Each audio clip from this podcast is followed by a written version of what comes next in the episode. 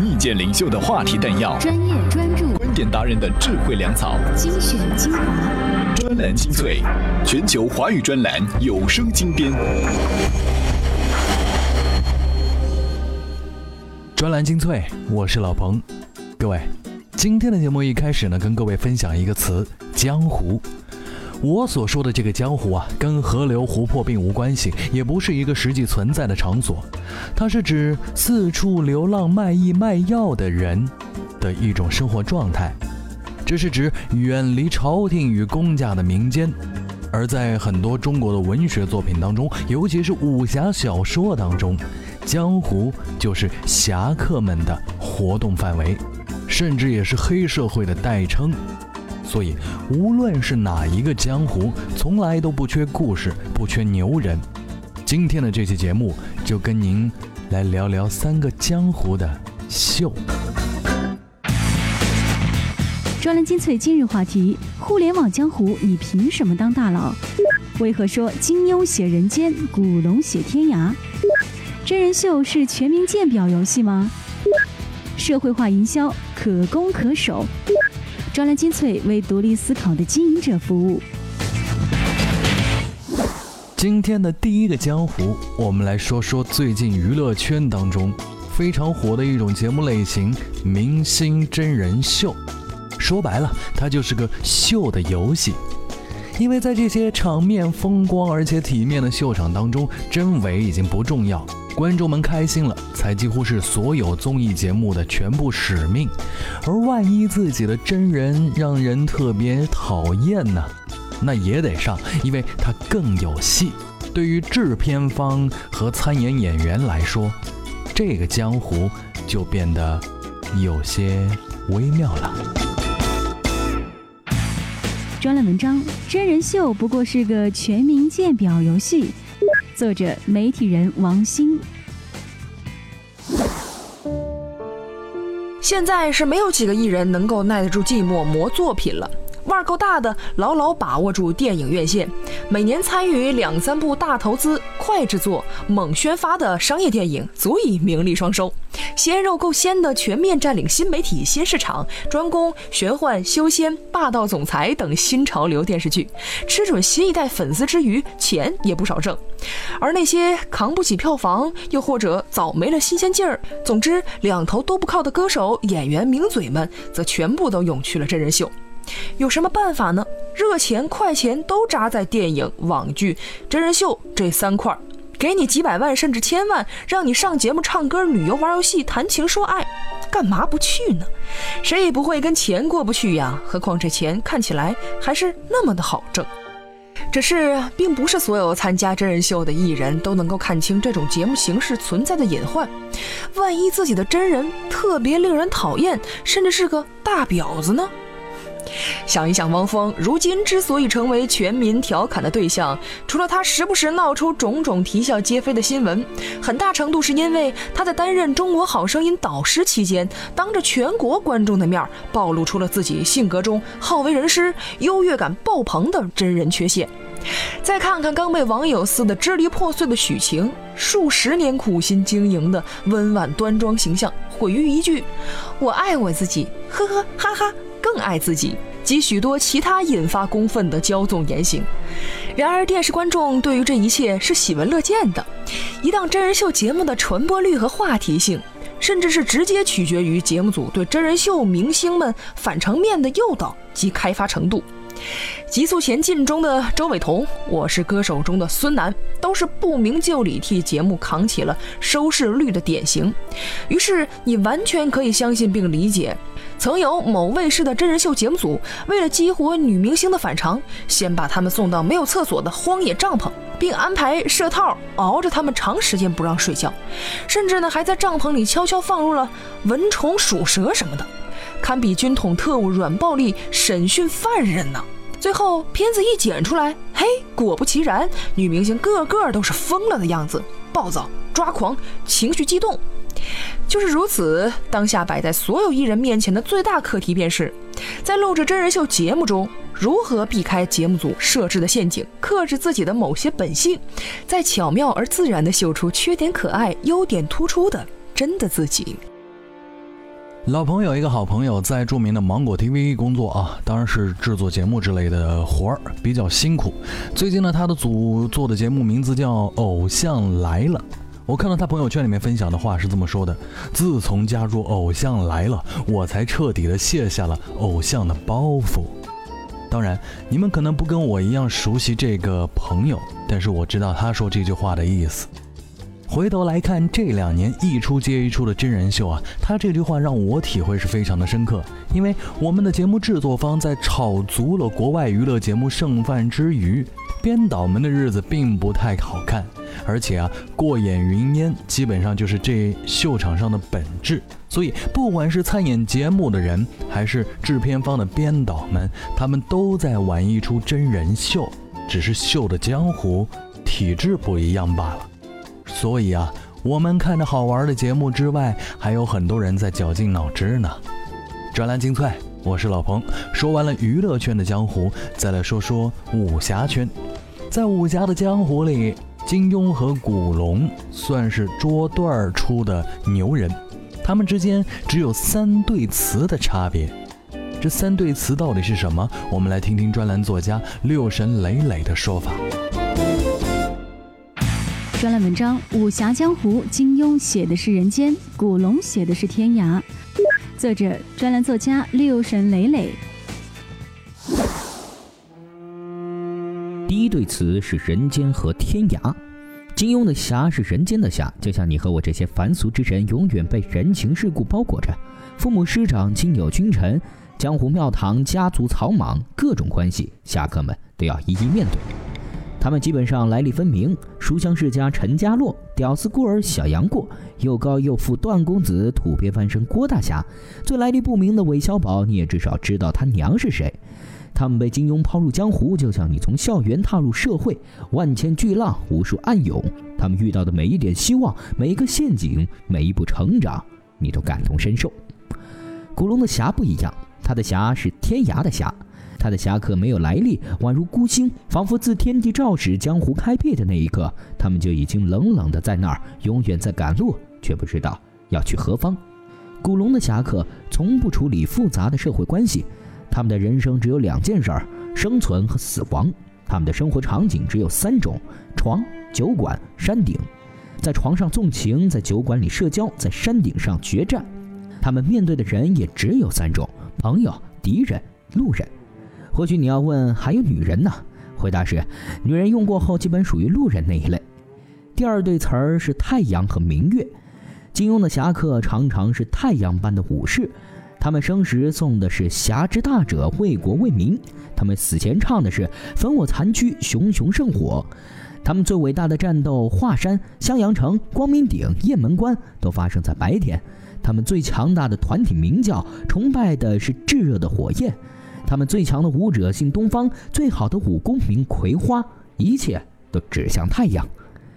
古龙的侠客则属于月夜，每一个侠客都带着浓浓的夜的气质。在白天，他们是慵懒的，是潜伏的，只有到了夜晚才会出现。正如阿飞是月夜下的狼，西门吹雪是月夜下的冰，陆小凤是月夜下的精灵，李寻欢是月夜下的神。所以，古龙最伟大的战斗常常发生在晚上。古龙的英雄从不爱在白天决定自己的命运。第三对词儿是剑和刀，剑是白刃中的君王，高贵、优雅、平衡。金庸的江湖是属于剑的，十四部书里，刀真正唱了主角的只有三部。如果没有雪山飞狐，没有胡家刀法，真不知道金庸对剑要偏心眼儿到什么程度。与剑不同，刀是兵器中的狂客，粗犷、暴力、直接。古龙的江湖归根结底是属于刀客的江湖，他塑造了无数成名兵器，但最伟大的毫无疑问是小李飞刀。他的侠客里，用刀的永远比用剑的迷人。金庸笔下的江湖是自成世界，这个世界的世界观和人物特性特征无法跟古龙世界里的那些武侠和世界观们融合。但是作为写武侠小说的人，金庸和古龙，他们可以看作是在一个江湖里。这个江湖出了一个牛人，上天总会降生另一个牛人来与之齐名配对。而在这些江湖当中，一个人可能更受普罗大众欢迎，而另一个人则有另外一群爱捧他的人围着。这往往又像是江湖给我们的一种特征：最厉害的大侠，往往只有少数人拥护着他，但他总是能够在惨胜之后，成为最厉害的那个角色。好吧，我们再来说说互联网的江湖。这个江湖跟信息息息相关，也是瞬息万变、硝烟四起的。他们从来就不缺牛人，而牛犊能生存并壮大起来的却是寥寥无几。菜鸟凭什么能在互联网江湖当中去当老大？天下悟空有三点可破，那么菜鸟们就得学这三点。专栏文章。互联网江湖，你凭什么当大佬？作者：产品经理西木从。首先，知道自己可以做的事情，并对结果有一定的预期了解，自我梳理很重要，也很有效。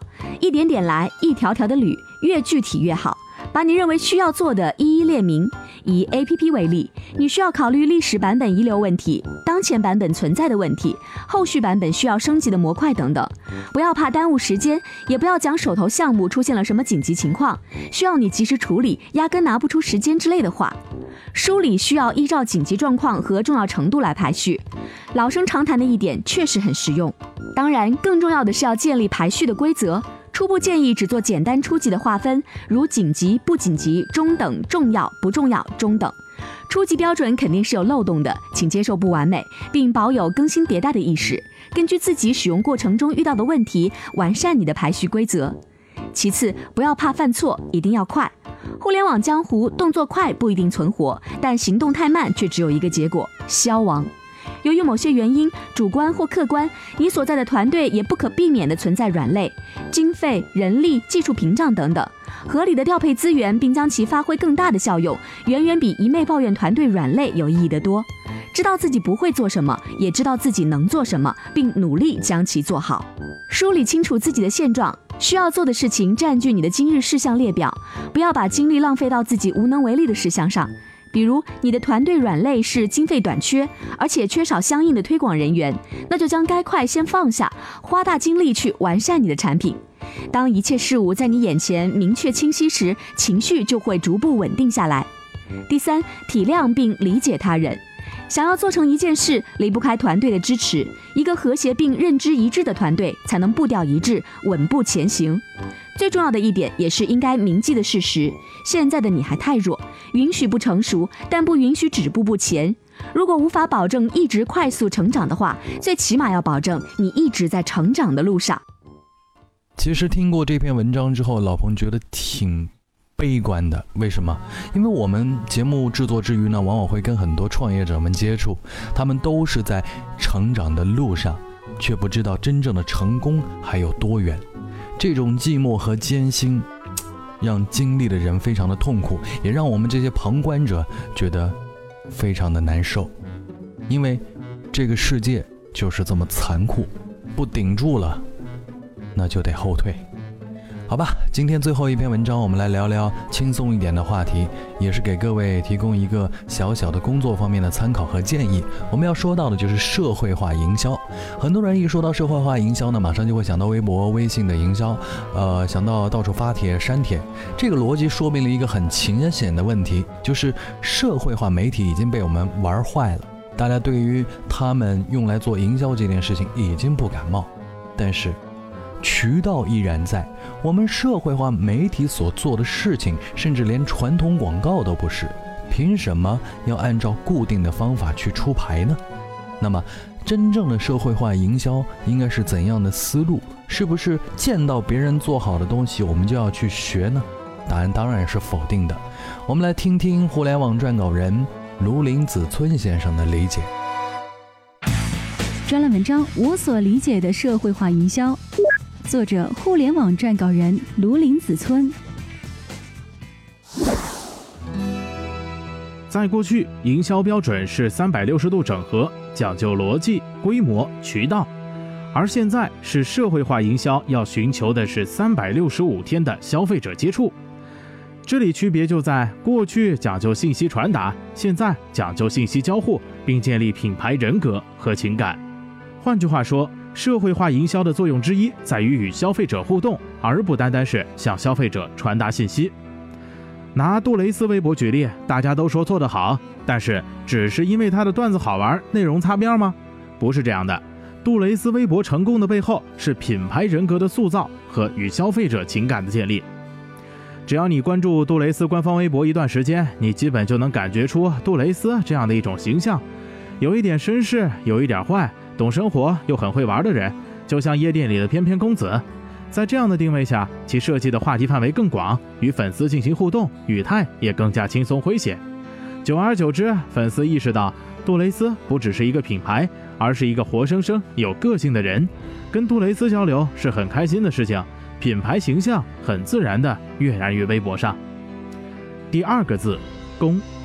这是一个信息爆炸的时代，我们每天都淹没在无数的信息中。你的品牌要想在信息中脱颖而出，甚至影响其他的信息，形成信息洪流，这对于传播者的考验非常大。以前渠道控制舆论的方式将不复存在，渠道将不再是舆论的风向口，而开始变成舆论的分界线。渠道越来越精细化、内容化，传播者如果只是和以前一样，简单的将内容向制高点的渠道覆盖，最终的结果往往会是点的传播，无法形成面或链式的传播。那如何才能形成面或链式的传播呢？我们先来看一个例子，也就是最近的神州专车跑红优步事件。据了解，这个事件起因于神州专车动用吴秀波、海清、孙英杰等明星，在微博发布了一组 “Beat You，我怕黑专车”为主题的海报，目标直指优步。不幸的是，这组海报一时间引发了优步粉丝，后蔓延至普通网友，疯狂吐槽神州专车。说实话，抛开负面效果论来说，神州专车这一次营销是成功的，因为它至少赢得了大量关注。而之所以会出现这样的效果，核心就在于神州把广告变成了舆论，只不过他走的是一步险棋。从方法论的角度来说，你得承认神州专车是成功的。感谢卢林子村先生的说法。这社会化营销对于企业品牌推广而言啊，是既可以守又可以攻。守呢可以激活现有用户，攻呢可以打通外围用户。不管怎么样，这算是一个技巧吧。OK，今天的节目我们说了三个江湖，又讲了一门独门武器，哈，希望大家能够喜欢。下一期专栏精粹，再会。